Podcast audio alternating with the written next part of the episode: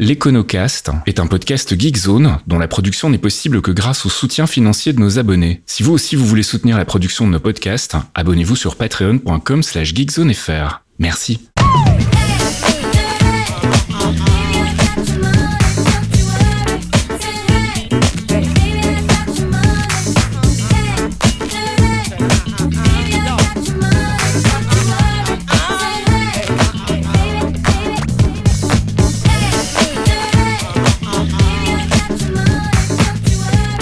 Bonjour Geekzone et bienvenue dans ce premier épisode de l'Econocast, un nouveau podcast de vulgarisation sur l'économie et la finance que j'ai le plaisir de vous proposer avec mon ami Mickaël Vincent. Salut Mickaël, ça va bien? Salut Faskil, ça va très bien et toi? Écoute, ça va pas mal. Alors en deux mots, euh, l'Econocast c'est quoi? Eh bien c'est un podcast qui est né d'une envie en fait de vulgariser un peu un domaine que je maîtrise euh, pas trop. Je me suis rendu compte que j'étais souvent largué quand ça parlait d'économie et de finance, que j'avais parfois des lacunes autour de certaines notions de base et je me suis dit bah je dois pas être le seul. Et puisque j'ai dans mes amis un expert sur le sujet, euh, autant en profiter en proposant quelque chose qui puisse permettre euh, une meilleure compréhension à ceux qui, comme moi, bah, sont parfois largués dans les conversations autour de cette thématique pointue. On va attaquer ce premier épisode avec un sujet quand même central, c'est le PIB. On parle souvent, on entend souvent parler dans les, dans les médias du PIB. C'est quand même un truc qui pour moi reste relativement mystique. J'ai été voir la définition dans le dictionnaire, la définition m'a pas beaucoup éclairé. Ça dit en gros le PIB est un indicateur économique qui permet de mesurer la production économique intérieure réalisée par un pays. C'est un peu une définition, euh, une lapalissade, j'ai l'impression. Enfin, on m'explique ce que veulent dire les trois lettres, donc c'est super. Mais globalement, comment on fait pour calculer cet indicateur, en fait, et qu'est-ce qu'il représente? On va essayer de creuser un petit peu tout ça avec Michael. Et ma première question, donc, c'est globalement, ça représente quoi, en fait, le PIB et comment ça se calcule? Bah, tu vois, on est tellement habitué au, PIB comme étant euh, un peu l'alpha et l'oméga de l'économie qu'on on oublie même de préciser que PIB veut donc dire produit intérieur brut. Tout à fait. Et qu'effectivement, euh, quand on connaît euh, l'acronyme, et d'ailleurs on dit tout le temps le PIB ou le PIB, on dit rarement le produit intérieur brut, mais effectivement la définition un peu scolaire, euh, elle, est un peu tautologique, euh, tout à fait.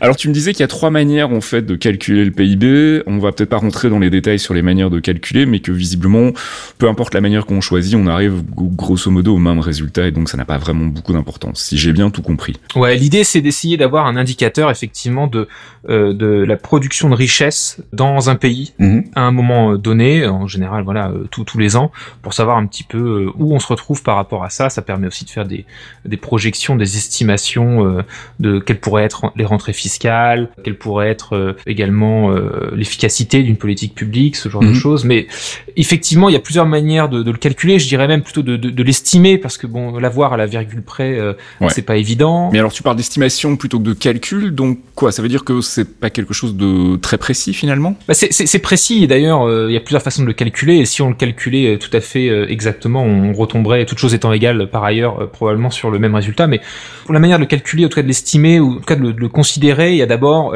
une version très très micro, où en fait, voilà, le PIB, c'est la somme des valeurs ajoutées brutes des différents secteurs, des branches d'activité, sur lesquelles tu ajoutes les impôts et sur lesquels tu soustrais les subventions.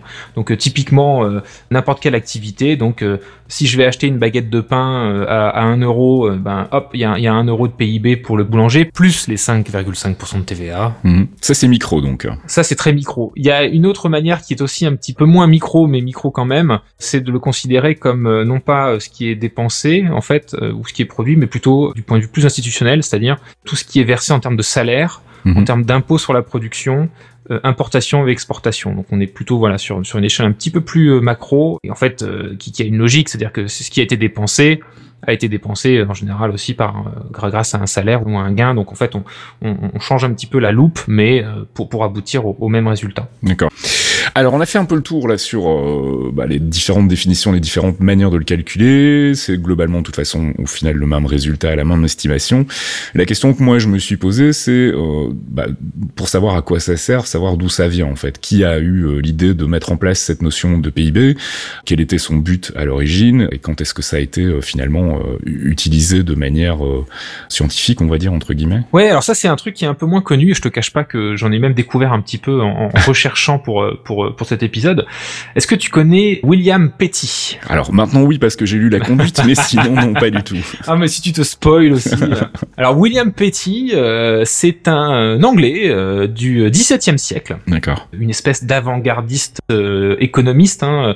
Il est très connu pour un ouvrage sur l'arithmétique politique. Il a même été député, donc en fait, enfin membre du Parlement britannique pendant pendant quelques années. Il a en fait, grosso modo, à l'époque, comme beaucoup d'autres, euh, puisqu'on sait que la science économique en tant que telle a été quand même pas mal, euh, euh, il y a eu une grosse impulsion de, de, de pas mal d'anglais là-dessus. On en connaît d'autres, hein, comme Adam Smith par exemple, mais mhm. William Petty, c'est lui qui finalement propose pour la première fois une espèce de d'indicateur qui serait ce, ce PIB. Mhm. Il en parle parce qu'en fait, il a quelque part un peu introduit la notion d'économétrie, c'est-à-dire il propose d'utiliser des statistiques pour justifier un petit peu certaines des théories économiques, mais aussi pour la gestion publique. C'est-à-dire que bon, il était un peu impliqué en, en, politique et en économie politique. Il a même été député, donc. Et à un moment donné, pour justifier un petit peu sa thèse, qui était euh, parce qu'il voulait en fait, euh, il considérait qu'il y avait trop de taxes. Et donc il s'est dit, bah, je vais calculer quelles sont toutes les productions vraiment statistiquement. Je vais essayer d'avoir un calcul de quelle serait en fait la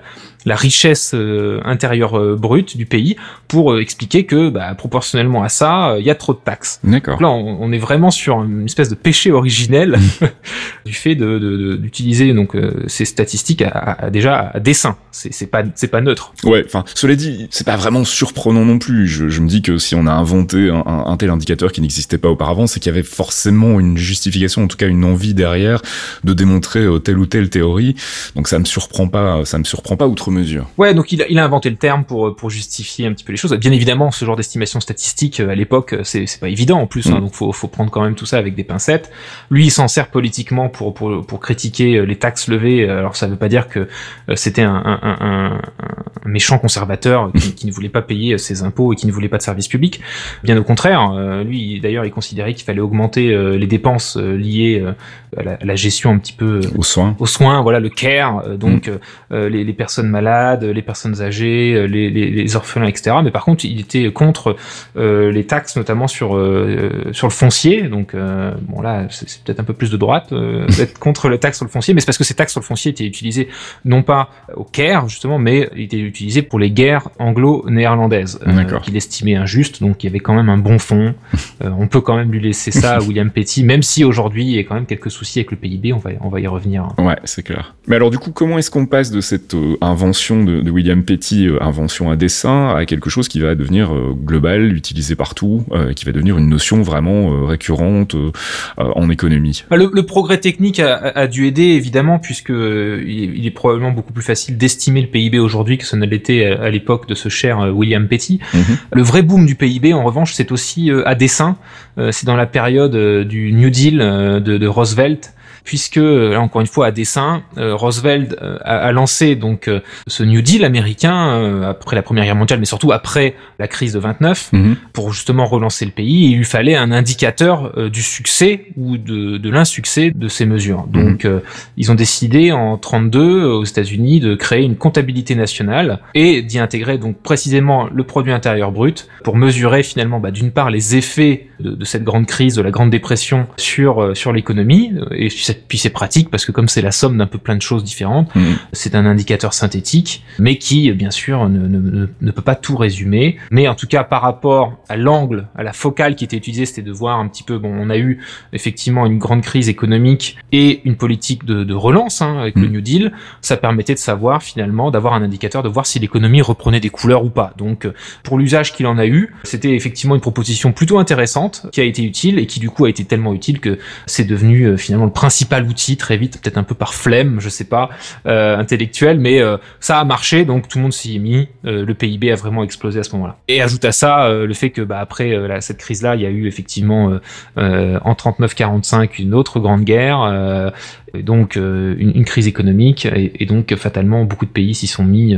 C'était une manière aussi de, de, de, de voir comment comment les économies pouvaient être relancées après l'effort de guerre justement et toutes ces destructions qui, qui ont eu lieu. Alors justement à l'époque on, on, utilise, enfin on met déjà en garde à l'époque sur l'utilisation abusive de, de, de, cette notion de PIB comme indicateur de bien-être. Et est-ce que c'est aujourd'hui encore un, un, indicateur qui est pertinent? Et s'il est pertinent ou pas pertinent, pour quelles raisons on n'utilise pas autre chose dans ce cas-là s'il est impertinent? Bah, on, on, entend beaucoup de critiques sur le PIB. moi le premier, effectivement il y a, y a, des choses, il y a, y a, du pour et du contre. Mhm. Est-ce qu'il est toujours pertinent aujourd'hui Pour répondre à ta question, bah ça dépend de ce qu'on lui demande. Mhm. Dans le cadre notamment de, de son utilisation euh, par Roosevelt, euh, notamment euh, sur, sur, sur, la manière de, de, gérer un petit peu, de piloter le, le New Deal, mhm. bah, c'était pas idiot. Donc, est-ce que dans, dans le cadre d'un nouveau New Deal, est-ce qu'il serait pas pertinent aujourd'hui? Bah, bah si, ça dépend de ce qu'on lui demande. Le, le, le, vrai souci avec le PIB, c'est qu'il peut pas être l'alpha et l'oméga. c'est une agrégation de plein de choses déjà, donc qui, qui, qui, qui est du coup peu détaillée hein, par la force des choses. Et puis c'est une agrégation de tas de choses, mais pas de tout.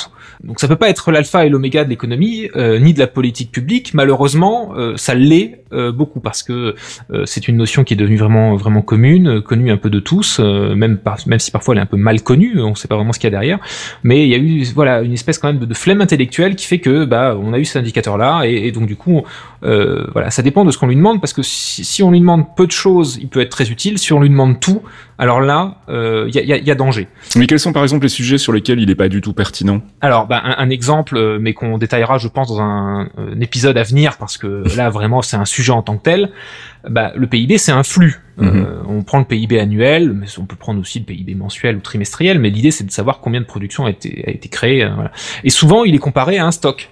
Par exemple, quand on fait le, le, le ratio entre euh, la, la, dette publique et le PIB. Mhm. Donc on compare finalement euh, des, des, choses euh, un peu un, peu incomparables, euh, sans trop s'en rendre compte que ça, ça, peut poser de problème. Mais ça, voilà, encore une fois, on y reviendra, je pense, dans un épisode à venir, parce qu'il y a beaucoup de choses à dire sur la dette publique, notamment. Ouais, tout à fait. Et il dit rien sur plein de choses. déjà, il dit rien sur les inégalités. Hein, c'est un agrégat. Donc si le PIB augmente, on a tendance à dire bah, l'économie va mieux, alors qu'en fait, ça n'a rien dit sur le niveau d'éducation, sur le niveau de, de santé, sur la répartition euh, des richesses aussi. Euh. Bien évidemment, mhm. et par ailleurs, euh, on, se rend compte que d'ailleurs les deux sont pas forcément corrélés. Mhm. Cet indicateur était intéressant dans le cadre d'une relance économique, même si ça ne disait pas tout, mais il faut bien choisir cet indicateur quand même en fonction de l'objectif de la politique publique et, et, pas l'inverse, parce que c'est vrai que c'est aussi une, un travers qu'on a un peu observé ces derniers temps, c'est qu'on entend beaucoup d'hommes politiques, de droite comme de gauche par ailleurs, aller expliquer que leur objectif c'est de relancer l'économie, de faire de la croissance, et donc finalement, là où on avait de la politique publique qui se servait du PIB comme moyen de, la contrôler, là on, est arrivé un petit peu au contraire. En fait finalement la politique publique est utilisée pour maximiser le, PIB. Donc on a une espèce d'inversion des, des, normes comme ça qui, euh, bah, qui, qui, qui, je vais employer des grands mots euh, faciles, mais qui, qui signe un petit peu quand même la mort du politique. Forcément, enfin ça a l'air d'être une notion qu'il faut utiliser dans un contexte particulier et toujours bien s'interroger sur les raisons qui poussent à mettre cet indicateur en avant plutôt qu'un autre. Quelles sont justement les, les intentions, euh, pas forcément malveillantes, mais en tout cas cachées, qui poussent parfois à utiliser cet indicateur et, et auxquelles il faut qu'on fasse attention nous en tant que que, que, que personne lambda, j'ai envie de dire que de profane. Bah, il y a des intentions déjà même pas cachées, c'est celle qu'on vient de décrire euh, jusqu'à maintenant, euh, celle de notre ami Petty euh, qui voulait justifier le fait que euh, l'Angleterre levait trop d'impôts, mm. celle de Roosevelt qui voulait un petit peu monitorer son, son, son Green Deal. Mm-hmm. donc ça, c'est les exemples historiques. Euh, les intentions cachées, oui, il y en a euh, forcément à partir du moment où on considère la politique publique comme étant un moyen pour euh, maximiser le, le, le, PIB, on se retrouve quand même dans une logique un peu prédatrice de, de compétition. Déjà, le PIB, il est utilisé euh, pour maximiser le revenu, mais, euh, mais ça ne dit pas à quoi le revenu est utilisé. Hein. Euh, et puis, euh, il, il, justifie complètement la notion de compétition. Euh, les pays du G20 c'est les 20 pays avec le plus gros PIB. Mm, mm, mm. Tous les ans, on regarde est-ce que la France est cinquième, euh, euh, sixième, hop, est-ce que les, est-ce que le Royaume-Uni lui est passé devant, est-ce que la Chine va devenir euh, le numéro un devant les États-Unis du point de vue du PIB On le fait du point de vue du PIB. Alors que les situations sociales, les inégalités, l'éducation dans ces pays-là euh, est très différente. Mais on va d'abord regarder le, PIB. Donc c'est vraiment un triomphe finalement néolibéral de cette logique de, compétition. Genre il faut produire plus parce que cette production supplémentaire, eh ben ça permet d'être le numéro un, le numéro 2. Vraiment, on est sur une logique de compétition. Alors on peut être pour, on peut être contre. J'ai mon avis sur la question, mais en tout cas, il y a une intention cachée, c'est que le PIB encourage fatalement cette logique de compétition, qu'on soit pour ou contre. Euh, et ça, c'est une intention un peu cachée. Mhm. C'est un petit peu un fourre-tout. Euh, si on juge tout à l'aune du PIB, euh, voilà, on compare les pays entre eux, on fait des estimations. Si ça monte, c'est forcément bien. Les mhm. politiques se félicitent. Si ça descend, ça gueule, euh, c'est forcément mal. Bon, certes, en général, avec plus de revenus, c'est peut-être plus facile d'avoir une politique ambitieuse d'éducation. mais corrélation n'est pas causalité. Mhm. C'est pas c'est pas systématique. et du coup, si on peut résumer en fait les les, les potentiels impacts négatifs du du PIB, on, on l'a dit, donc c'est tendance à, mettre les, les, pays en compétition. Euh, ça, ça, ça, fait, euh, ça fait l'impasse sur plein plein de données qui sont quand même relativement pertinentes pour juger du bien-être justement. Euh, mais c'est pas les seuls problèmes en fait du, du, PIB. Bah non non effectivement parce que cette logique du PIB ça pousse à aller bosser. Mm. Typiquement un exemple tout bête dans un couple il vaut mieux que du coup du point de vue PIB que les, les deux membres du couple aillent bosser et aillent embaucher euh, une aide à domicile pour garder les enfants mmh. parce que du coup ça fait deux salaires donc qui vont augmenter le PIB plus euh, le salaire de l'aide à domicile, alors que si un des deux membres du couple euh, reste à la maison euh, pour pour garder les enfants, ben, d'un point de vue PIB, on passe de trois salaires à un salaire. Donc mmh.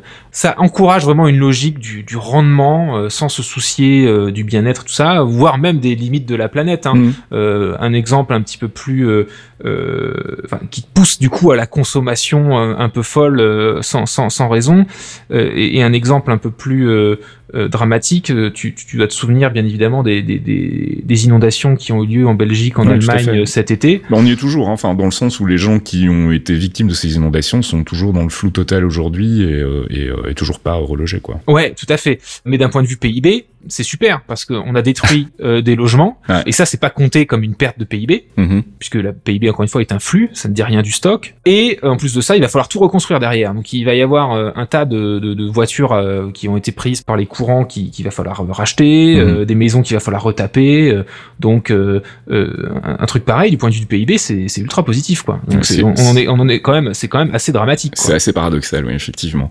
Alors est-ce qu'il existe aujourd'hui des, des, meilleurs indicateurs ou est-ce qu'on peut améliorer le PIB pour qu'il soit un meilleur indicateur en gros Oui, bah, le PIB, c'est vrai que je le critique et parce qu'il est tout à fait critiquable, mais le PIB on peut le garder il, dit certaines choses. Mm. Et c'est pour ça qu'il a bien servi à Petty, il a bien servi à Roosevelt, il n'y a, y a, pas de souci. Euh, mais il est urgent de le, de le compléter. Déjà, il y a des choses voilà que le PIB ne, ne, ne prend pas euh, en compte, on l'a dit, euh, les inégalités, le taux d'éducation pour citer le, les, plus évidentes, mais il y a aussi voilà les limites de la planète, le fait qu'on compare un flux à un stock. Il faudrait voir aussi comment le, le, compléter, euh, notamment de ce qui n'est pas compté déjà d'un point de vue pure production, parce que bon, j'ai employé l'exemple de la de l'aide à domicile tout à l'heure, donc qui encourage à aller bosser, etc. Mais donc à, à, l'inverse, est-ce que pour empêcher cet arbitrage il serait pas plus intéressant de, de compter euh, comme un, un, un, faux salaire le fait euh, de rester à la maison pour s'occuper euh, de ses enfants, mhm. de la même manière que si je fais pousser des carottes dans mon jardin plutôt que de les acheter chez Carrefour, ben que, que cette production-là puisse être quand même intégrée d'une manière ou d'une autre, même si elle n'a pas eu, donné lieu un échange commerçant avec une TVA, etc. Il n'empêche que euh, ça peut être fait et ça, et ça, peut se faire. Ça s'est fait notamment avec la drogue et la prostitution. Mhm. Figure-toi que évidemment ce sont des activités illégales qui donc ne sont pas sujettes à la TVA, mhm. mais euh, pas mal de pays, euh, dont, dont le Royaume-Uni par exemple, ont intégré dans leur calcul de PIB l'estimation de l'économie de la drogue et de la prostitution parce que sinon, du point de vue PIB, si on oublie ça, ça fait quand même euh, des milliards en moins. Euh, et puis, faut pas oublier cette logique de compétition. Voilà, on va être le premier. quand on veut intégrer euh, ce qui n'est pas compté, on, on, peut le faire. On le fait notamment avec la drogue et la prostitution. Alors, pourquoi ne pas le faire avec aussi des activités plus micro pour éviter comme ça cet arbitrage et donc d'encourager le fait de d'aller d'aller travailler plutôt que de faire d'autres activités plus oisives mais qui mmh. n'en sont pas moins euh, productives en fait. Oui, c'est ça. C'est valoriser d'une certaine manière tout ce qui est considéré aujourd'hui comme du travail gratuit en fait. Quand tu disais Exactement. Faire pousser ses carottes dans son jardin, c'est du taf, mais t'es pas payé pour en fait. Sauf que ça devrait être intégré dans le calcul de euh, la richesse d'un pays. De la même manière, euh, un il faudrait peut-être aussi compter ou peut-être retirer du PIB ce qui devrait être retiré. On a employé l'exemple de, de, la de, des inondations tout à l'heure. Mhm. Est-ce que est-ce que c'est pas dommage d'avoir justement cet arbitrage qui dit que finalement une, une, inondation du point de vue du PIB c'est une opportunité incroyable de, de, de, destruction créatrice. Euh, est-ce qu'il faudrait pas du coup retirer du PIB aussi ce qui a été détruit ou euh, par exemple euh, aussi pour sortir, je prends un exemple très simple, si, si tu es un, un, élu local et que tu veux essayer de mesurer la performance de, de ton économie, eh ben il vaudrait mieux construire un parking qui du coup appauvrit les sols, etc. que de préserver un bosquet. Mm. parce que le parking va créer de l'activité, euh, il va falloir euh, faire venir euh, des, des, ouvriers, derrière il y a peut-être une boutique qui va qui va se construire, mm. mais d'un point de vue de la planète, c'est c'est c'est c'est complètement nul. Du point de vue du aussi d'activité, bon, peut-être que le bosquet pouvait aussi produire des choses beaucoup plus positives, mais toutes ces choses-là ne, sont pas comptées. Donc il faudrait peut-être aussi compter avoir ce qui, ce qui devrait être retiré du PIB ou une espèce de malus quoi quelque part. Ça pourrait être intéressant. Je terminerai quand même aussi sur, euh, sur les meilleurs indicateurs en disant que il faut se poser la question de l'objectif. Euh, déjà, un indicateur, est-ce qu'il faut forcément chercher à le maximiser? Hmm. Ça, c'est une question. Donc, on a vu que le PIB pouvait être complété avec d'autres choses. Mais voilà, il faut se poser la question de l'objectif.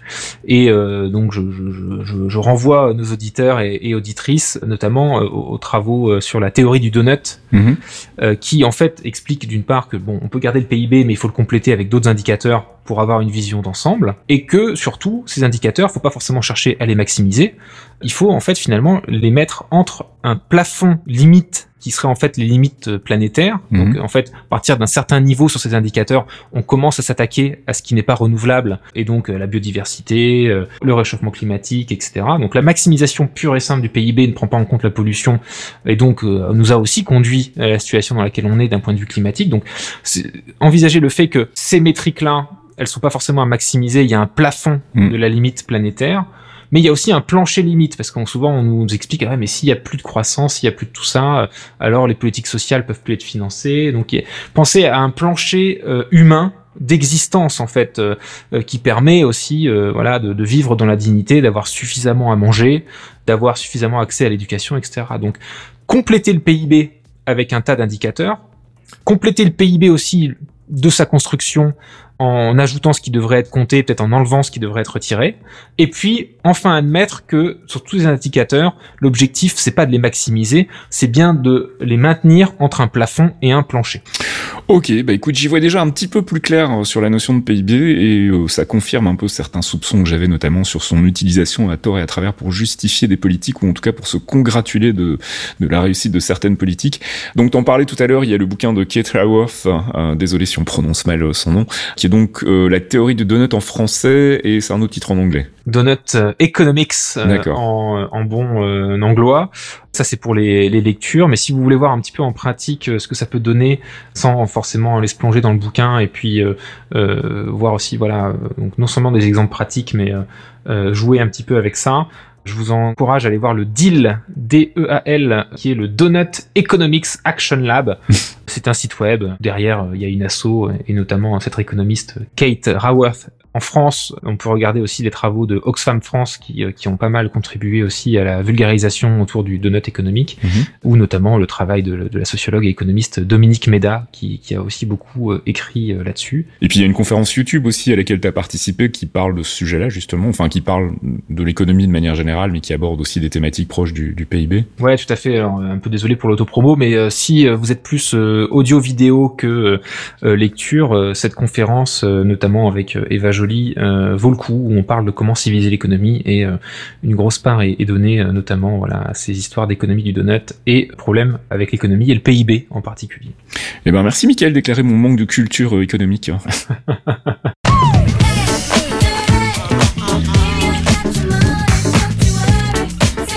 Et c'est la fin de ce premier épisode de l'Econocast. On espère que ça vous a plu, on espère qu'on vous aura appris un peu de choses sur le PIB. Euh, n'hésitez pas, hein, si vous avez des questions, à venir en parler avec nous, en discuter euh, dans les forums. Et puis il y a d'autres épisodes qui sont en préparation pour parler d'autres sujets complexes et essayer de les simplifier un peu, de les vulgariser et euh, de nous permettre de mieux comprendre ce qu'on raconte dans les journaux et principalement les journaux financiers et économiques. Merci Michael, on se retrouve bah, très bientôt pour un nouvel épisode. Merci Faskil, merci à tous et à la prochaine. Ciao ciao un podcast signé Faskill. Faskill.com